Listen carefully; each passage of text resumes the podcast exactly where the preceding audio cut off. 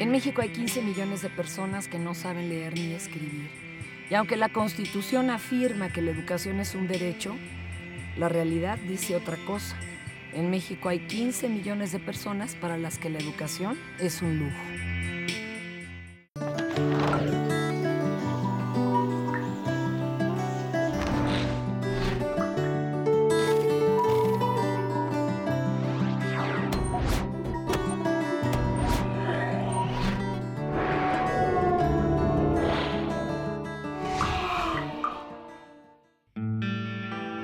Acciones para el Desarrollo Comunitario trabaja desde hace más de siete años con voluntarios que se preparan durante meses para enseñar a leer y escribir en comunidades donde el analfabetismo es una realidad.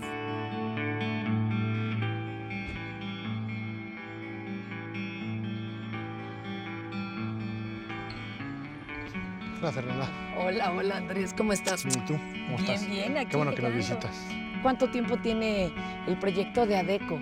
Pues aquí como proyecto de ADECO tenemos siete años ya. Siete años. Como proyecto de ADECO, sin embargo el proyecto de alfabetización tiene 30 años de existir y con nosotros, la gente que hemos participado, que ahora formamos ADECO, tenemos ya 18 años, esta es la campaña número 18 en la que estamos. Pues vamos a conocer, ¿no? Alguno Vamos. de los salones Vamos y a conocer los- algunas de nuestras instalaciones para que sepan cómo vivimos. y- Vamos. de los salones. Andrés Suárez Hernández, soy profesor, investigador, este, soy politólogo de carrera. Soy uno de los socios fundadores, actualmente soy director general este, y creamos más bien ADECO a partir del proyecto de alfabetización. La labor principal de ADECO es detonar procesos que tengan que ver con desarrollo comunitario, sobre todo a través de la educación popular, procesos de autogestión. ¿Lista para su clase? Sí. Muy bien. La campaña de educación para adultos alfabetiza, que busca que ir a comunidades rurales para trabajar con la gente y no solo enseñar a leer y escribir, no solo enseñar matemáticas, sino trabajar con ellos en procesos autogestivos donde tengan mucho mayor impacto y ellos puedan ser partícipes de su propia realidad. Empezamos a crecer y a crecer en beneficiarios hasta tener este año aproximadamente 2.500 beneficiarios directos. Esta es la palabra que vamos a estudiar hoy. Ajá. ¿Usted qué cree que diga aquí? Pala.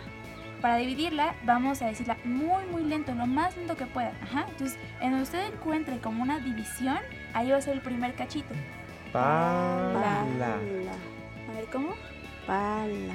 Ajá. ¿Cuántos cachitos Cintia tuvo? Dos. ¿Segura? ¿En qué consiste la campaña de alfabetización? Consiste en estar dos meses en una comunidad rural y dar clases.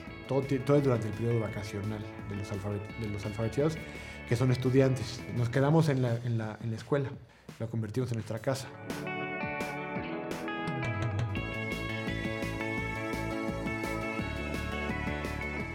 Tenemos 22 coordinadores de proyectos y más de 120 voluntarios. En realidad ADECO está compuesto por sus voluntarios. El proyecto de es un proyecto muy bonito porque toca distintas aristas. Tiene que trabajar como la parte en una comunidad rural y la parte con los jóvenes de la Ciudad de México que no se transforman, se, no sé, se, se motivan, Mi nombre es Ilse Castro, tengo 17 años y es- estoy en preparatoria. Eh, mi nombre es Diana Galván, tengo 16, bueno, 17 años y estudio la preparatoria. Mis amigos, ya varios habían venido y yo desde pequeña tenía la idea de venir en algún punto de mi vida. Llevamos preparándonos aproximadamente seis meses Es mi primer año, pero yo siento que nos recibieron bien. y demuestran que tienen interés porque hacen lo posible por ir. Aquí el estar con nuestros compañeros de alfabetización es como un ambiente muy agradable, pero sobre todo el ir a clases y compartir con ellos. Muchas veces ellos son los que te dejan más conocimientos de los que tú tenías. Hemos aprendido mucho sobre una realidad que hay en México. No tanto en lo que voy a estudiar, sino en la persona que voy a ser o la- en la que soy. Eso sí me ha cambiado mucho este proyecto. Este, y te voy a presentar a Ixchel Ixchel, ¿cómo estás? Mucho gusto. para que platiques con ella. Oye, pues qué padre, aquí preparan todo. Así es. Oye, Ixchel, ¿qué estabas revisando? A ver, cuéntanos. Pues en realidad estaba viendo como el manual, el que nosotros usamos para para enseñar a leer y escribir a los adultos, es el que nosotros le damos a cada alfabetizador, pues para que en su clase pueda tener una guía de los temas que puede dar, de cómo es que se da el método con el que enseñamos a leer y escribir. Por ejemplo, vienen las 14 palabras generadoras, que son las que utilizamos. Eh, las, las 14 palabras pues van de, lo más sencillo a lo más complejo. Por ejemplo, lo más sencillo que sería Pala es la palabra, Dos la primera sílabas, palabra. Exacto, y tiene la misma vocal. Entonces, eh, además de, de nosotros eh, trabajar con la parte técnica de la palabra, que es, que es una división silábica y se van enseñando los cachitos, que es como les llamamos, eh, hacemos un círculo de cultura acerca de la palabra. Entonces, nosotros tenemos que adaptar ese círculo de cultura al contexto de cada uno de los O alumnos. sea, ¿para qué sirve a ellos? La pala, su trabajo. ¿no? Exacto, en qué la utilizan, eh, si van al campo con él, con la pala o no. Mi nombre es Ixchel Cisneros, eh, estudio pedagogía y actualmente estoy participando en la campaña de alfabetización de ADECO. Pues soy coordinadora del proyecto de alfabetización y soy facilitadora de otro proyecto que trabaja con jóvenes, capacitándolos mi primera campaña de alfabetización fue hace ocho años en una comunidad en el estado de Michoacán. Fue una experiencia, la verdad, pues bastante emocionante y a la vez muy complicada, ya que en esa comunidad había pues mucha migración. Nunca me había tocado como una situación tan cercana y hasta ese momento fue cuando entendí como toda la problemática y todas las como consecuencias que, que tenía la migración. Yo decidí volver a la campaña de alfabetización eh, pues porque no había completado un ciclo y sentía que no que todavía tenía que regresarle a la gente muchas cosas de las que yo tengo por, por vivir en la realidad en la que en la que estoy y siento que pues podía aportar algo más y que no podía quedarme atada de manos viendo la realidad y las realidades que existen en nuestro país. Este es ya mi octavo año trabajando pues en las campañas y no nada más, bueno, mi mis primeros tres años fueron de alfabetizadora dando clases y después empecé a coordinar el proyecto. Oigan, pero llévenos a conocer a la gente del pueblo, ¿no? De la comunidad, vamos. Sí, vamos a conocer a lo mejor alguna clase o. A ver, vamos. Vamos.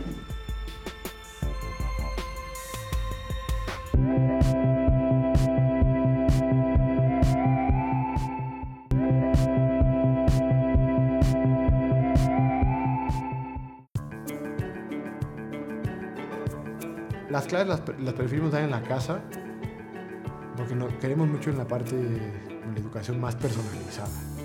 Y personalizada no significa como individual, o sea, uno a uno. Tratamos de que las clases sean colectivas.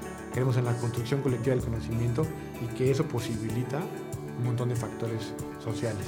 La mayoría de los horarios son de 4 a 6, de 6 a 8 y de 8 a 10 de la noche. ¿Por qué? Porque la gente se va al campo en la mañana. Tenemos este año un poco la intención de que cada grupo tenga algún proyecto académico o de aprendizaje con una visión más colectiva, más comunitaria.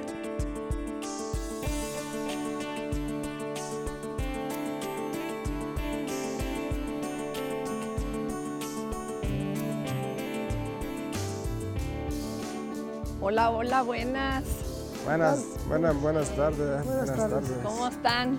Bien, bien, bien, gracias a Dios. Mucho gusto. Aquí estamos. ¿Qué tal?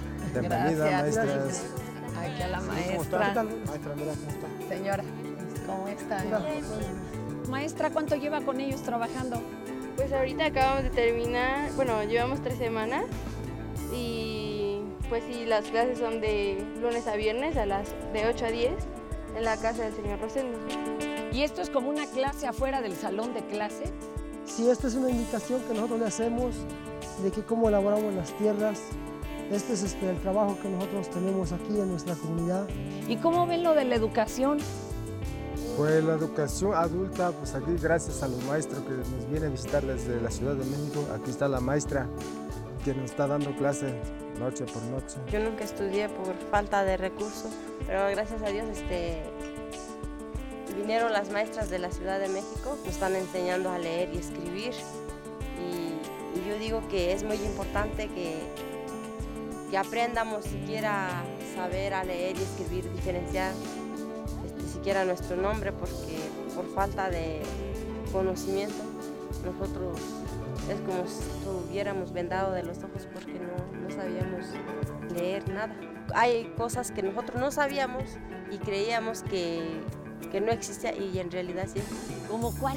¿Cuál ha descubierto? A ver, cuéntenos. Por ejemplo, como eh, el mundo, que, que la- los maestros nos enseñaron que dice que el mundo gira, da vuelta, que nunca está quieto, siempre da vuelta. Y, y para mí yo tenía entendido que pues, el mundo era una cosa que nunca se movía, siempre se estaba. ¿Tú cómo ves la situación de este poblado, de esta comunidad? Pues sí es una comunidad muy marginada. La verdad es que tiene, personalmente es en la comunidad quizá con mayor nivel de marginación en la que hemos trabajado un proyecto de alfabetización. Llegan a, pues, a decadencia alimentaria, de, de- de nutrición bastante, bastante, bastante fuerte y también en cuestiones de vivienda, Claro. en- de enfermedades. ¿Qué pasa con ellos después de las reflexiones que hacen? Pues en los alumnos yo creo que sí tiene un cambio en cuanto, a lo mejor mm, no muchas veces ven el cambio que pueden hacer, pero sí la reflexión constante que se les deja como por parte de las clases, ¿no? Como esta dinámica de estar cuestionándose todo, creo que eso es lo más importante, porque así muchas veces como esta parte de injusticia, pues la pueden ver desde otro sentido, ¿no?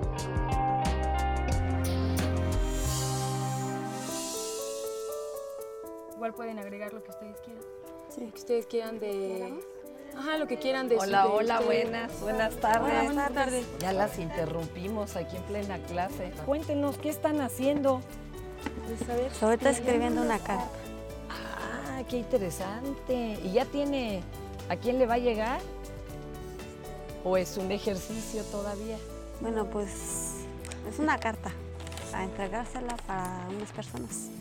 Perfecto. Entonces pues surgió ahorita la idea como de escribir una carta para unos compañeros que vinieron de la otra comunidad para que esa carta se le dé a...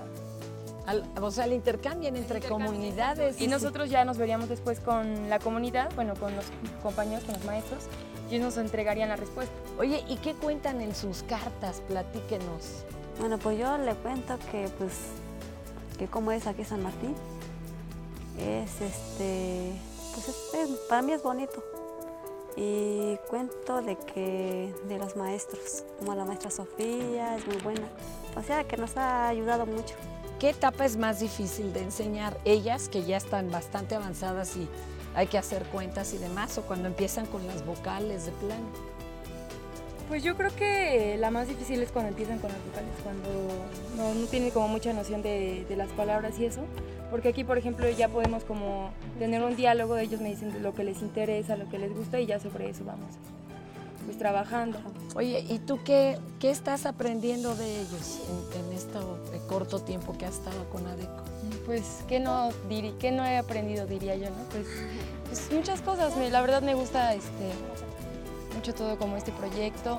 La idea como de venir a, o sea, que nos abran las puertas de su casa, ¿no? Pues mucha suerte y que llegue pronto respuesta a esa carta. Y a todas las necesidades también. Gracias. Muchas gracias. Bueno, pues vamos.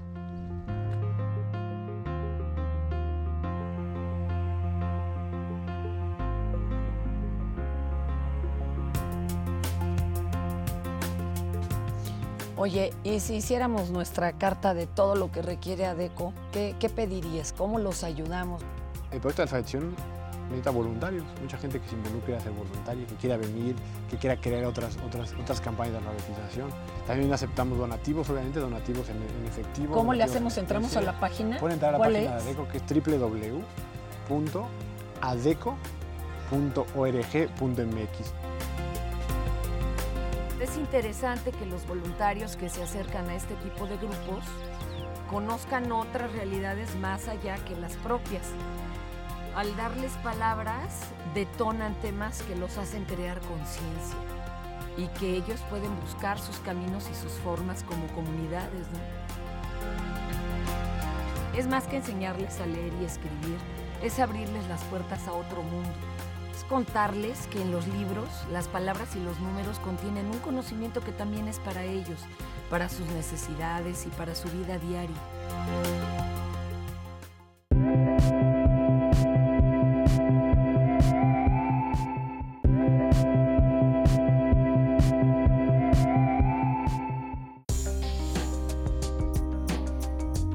Nuestro país, la mayoría de los niños y niñas en situación de síndrome de Down, autismo, Asperger o trastorno generalizado del desarrollo no reciben el tratamiento adecuado ni una educación verdaderamente incluyente que busque hacerlos parte de la sociedad, integrarlos como cualquier mexicano.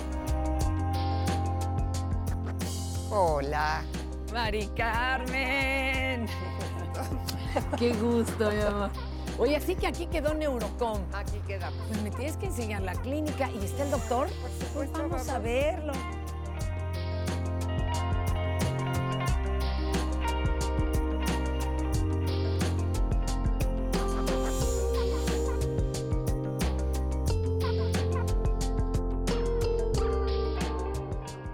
Doc, gracias. No, al contrario. Vamos a, a tratar de explicar este, cómo funciona todo este asunto. Soy médico cirujano, luego estudié psiquiatría. Surge la clínica como una necesidad social. Resulta que en México uno de cada cuatro niños de educación primaria tiene problemas académicos o de conducta. Dos de cada cinco niños tienen problemas emocionales por la situación familiar o social. Uno de cada mil niños en México sufre de autismo. Uno de cada cuatro niños en México tiene trastornos de déficit de atención. En México no hay ninguna estructura que pueda darle atención a todos estos niños y menos de manera integral. La clínica tenía varias, varias eh, inquietudes. Uno, terapias de, de, de tipo económico. Veía que los terapeutas y todos los que se dedican a la salud mental no se ponen de acuerdo. Así que tuve la idea, junto con otras personas, de juntar todos estos puntos de vista, que se pudiera poner de acuerdo el médico con el psicólogo, el psicoterapeuta, con el educador, este, con los papás, y entre todos hacer frente común a un solo problema que no tiene una sola causa. Dependiendo de la situación más importante, vamos a empezar una terapia o de conducta, o de aprendizaje, o farmacológica. Porque como los niños van creciendo, también van evolucionando. Un niño con un diagnóstico X, dentro de seis meses tiene el diagnóstico Y. Si podemos hacer un seguimiento de varias disciplinas, podemos hacer el abordaje adecuado en el momento adecuado. Mi nombre es Nidia Pineda Orozco. Eh, Celia Beatriz Santillán Salgado. Me llamó mucho la atención el saber que había niños con diferentes trastornos y que muchas veces se quedan encerrados en casa o no les ponen cosas para salir adelante, simplemente tratan de, las personas mismas tratan de cerrarlos, cerrarles el mundo. Entonces finalmente el enterarme que, que sí existe la posibilidad de crear programas los cuales les puedan ayudar, la mayoría de las veces son excluidos. Que el niño por problemas de conducta lo excluyen porque es el que pega, es el grosero, es el que no respeta. Y por el otro lado, los niños que muchas veces encontramos con autismo o con Asperger, en lugar de acercar y decir que es un niño diferente, que puede aprender de una manera diferente, simplemente se van rezagando. Entonces los niños solitos llegan así con una etiqueta y es lo que tienes que ir trabajando, porque muchas veces el no conocer lo que tienen hacen que los vayan excluyendo y muchas veces los niños se van quedando con esas etiquetas hasta se lo llegan a creer. Sin embargo, si les empezamos nosotros a abrir el camino, ellos pueden hacer muchas cosas. Los logros que hacen ellos me satisfacen mucho porque tan por, por poquitos que sean, son para ellos logros muy grandes. Todos los niños con problemas de conducta o con problemas de desarrollo tipo autismo, que están aquí en este espectro de trastornos generalizados de desarrollo, no tienen un lugar donde sean acogidos, no tienen una escuela. Y esto nos llevó a hacer una primaria. Una primaria que viene a cambiar también una estructura en la educación y en el concepto de educar. Tomar a los niños que no son aceptados en la escuela para irlos integrando. A lo mejor no de la noche a la mañana, pero sí paulatinamente a un sistema escolarizado tradicional. Somos el día de hoy una escuela asociación civil que nos dedicamos a hacer el diagnóstico integral para dar la terapia que el niño necesita en ese momento e ir modificando sus terapias de acuerdo a la evolución. De la misma manera, si tiene habilidades para leer, bueno, se le hace su sistema de la SEP, se, adapta la currícula al nivel que tiene. ¿Cómo? ¿Cómo? Como se dormida. No. ¿Cómo se sentía? Sentía. Entonces lo que vamos a hacer es ajustar el sistema de la SEP para las necesidades y capacidades de cada niño e ir emparejando todas estas habilidades. Siente uno como papá? ¿Ustedes qué sentían? En el momento en que vi a mi hijo que, que no podía o que la gente lo rechazaba, sentía una impotencia. De hecho, este, te sientes como caer en un hoyo, ¿no? O sea, dices, bueno, ¿quién me va a ayudar? Estoy sola, ¿no? Fuimos a muchos lados, fuimos a... Eh, hasta que llegamos aquí, ¿no? A Neurocom. Bueno, hoy por hoy ya nos han asesorado en cómo, en cómo poder ayudar al niño eh, de una forma, de una forma eh, conjunta. O sea, Aquí lo ayudaron mucho emocionalmente.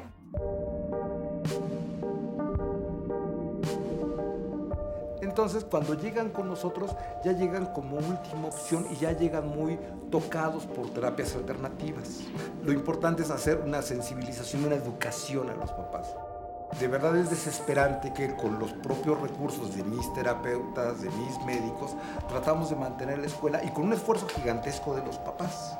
Bueno, entonces aquí lo que hace falta es apoyo, ¿no? Sí, y sí lo podemos abrir al público. Hay una página. ¿Qué página es, por favor? Eh, si checan nuestra página de internet es www.neurocom.com.mx. Esto tanto para quienes requieren la ayuda, pero también para quienes quisieran realizar un donativo y apoyar a todos estos niños. Ojalá que eh, de todos los estigmas, este de veras nos lo borremos. Y de que todos estos pacientes tienen nombre y que todos caminan como tú, como yo, como cualquier persona, pero tienen sus tiempos y tienen sus formas. ¿Y quién dice que no son válidas? Ojalá podamos cambiar hoy con los ejemplos que nos han dado estos niños y estas terapeutas. Nosotros también necesitamos una educación, una educación que nos enseñe a respetar al que es diferente, una educación que nos enseñe a ser incluyentes, incluyentes de todos y de todas. Una educación en la que cualquiera de estos niños y niñas que vimos hoy puedan sentirse verdaderamente parte de la sociedad. Una educación como la que enseña y promueve el doctor Campuzano y su tan generoso equipo de trabajo en Neurocom.